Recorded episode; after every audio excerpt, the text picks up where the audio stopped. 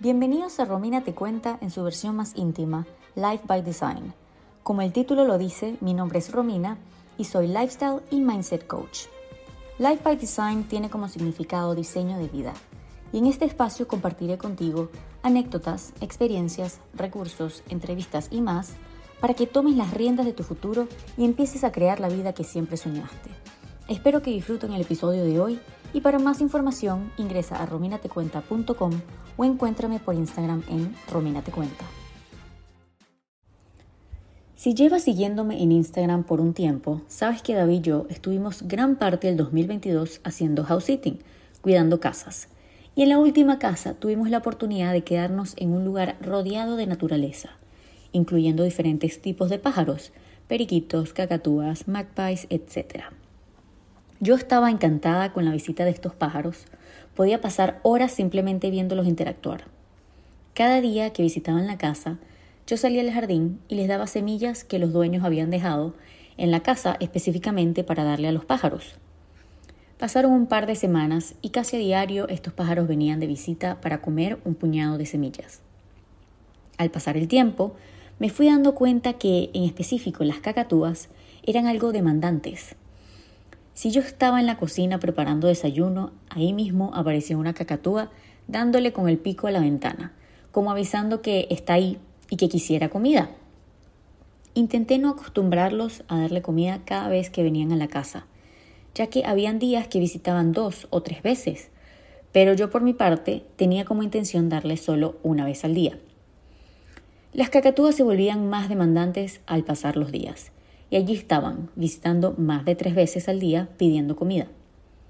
El tema es que yo no me podía escapar, ya que en la casa utilicé el comedor principal como mi oficina, y este espacio tiene grandes ventanales de ambos lados, donde los pájaros podían ver que yo estaba ahí. Yo intentando concentrarme en mi trabajo, ahí se aparecían las cacatúas una y otra vez, de un lado del ventanal o del otro lado del ventanal. Llegué a un punto que estaba sintiendo la intensidad de las cacatúas. Las cacatúas al verme todo el día en el comedor empezaron a revelar unas actitudes no muy gentiles. Los ventanales están compuestos por una puerta corrediza de vidrio más una puerta corrediza de mosquitero. Así que las cacatúas, al verme allí sentada sin darles comida, empezaron a destruir la puerta corrediza del mosquitero estaba siendo acosada por cacatúas destructoras. Ahí fue cuando tuve que decir basta y poner sanos límites con las cacatúas, ya que no había ningún problema con los periquitos u los otros pájaros. Eran las cacatúas que tomaron esa actitud. Decidí que desde ese día tenía que enseñarles que ya no iba a haber más comida para ellas, así que tomé el tiempo, trabajo y dedicación para poner esos sanos límites con las cacatúas. ¿Por qué les cuento esta historia con las cacatúas? Cuando pasé por la situación primero aprendí algo nuevo de las cacatúas, pero también me recordaron aquellas personas que tenemos en nuestro alrededor que son tóxicas, abusadoras de nuestra energía y que no tienen sanos límites, incluso cuando lo único que hemos hecho es ser amables con ellos. Piensa, ¿quién puede ser esa cacatúa sin sanos límites en tu vida? ¿Y qué podrías hacer tú para que no sigan perturbando tu energía, espacio y tiempo? A veces tenemos que enfrentar el problema y ser directos con la persona para poner sanos límites y que la relación funcione. Si no, en caso extremo, lo mejor es decir adiós a esa relación.